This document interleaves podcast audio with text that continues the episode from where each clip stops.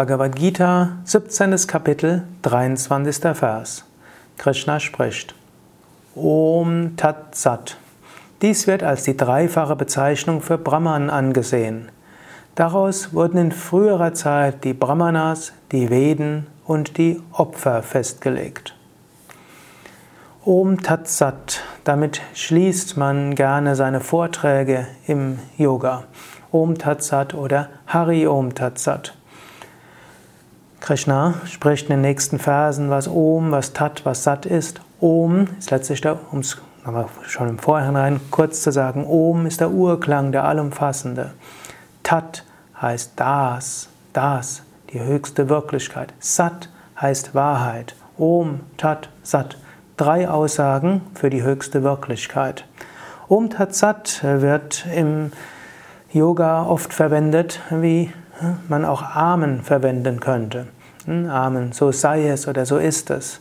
Om Tat Sat kann man auch sagen, Om unendlich. Tat heißt das und Sat Wahrheit. Om, so sei es, so ist es, so möge es sein. All das steckt dort drin. Und wenn man Hari dazu tut, dann ist es mehr mit Bhakti, denn Hari ist ein Beiname von Vishnu und damit drückt es auch persönliche Gottesverehrung aus. Ein reiner Bhakta wird sagen Om, ein reiner Jnani, der dem Weg des Wissens folgt, wird sagen Om Tat Sat. Ein reiner Bhakta wird auch Hari noch dazusetzen. Hari Om Tat Sat.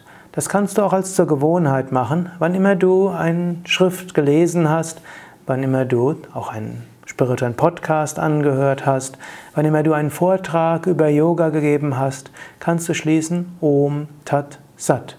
Du kannst auch sagen, möge das, Tat, dazu beitragen, die höchste Wahrheit zu erfahren, Sat.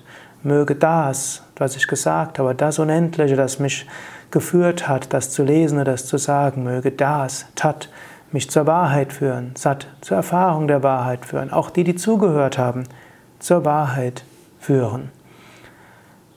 Und du kannst auch immer sagen, und selbst wenn ich was nicht Korrektes gesagt habe, Hariom Tat Sat, möge das, Tat, das Ganze ergänzen, so dass es zur Wahrheitsfindung Sat beiträgt. Viele Bedeutungen.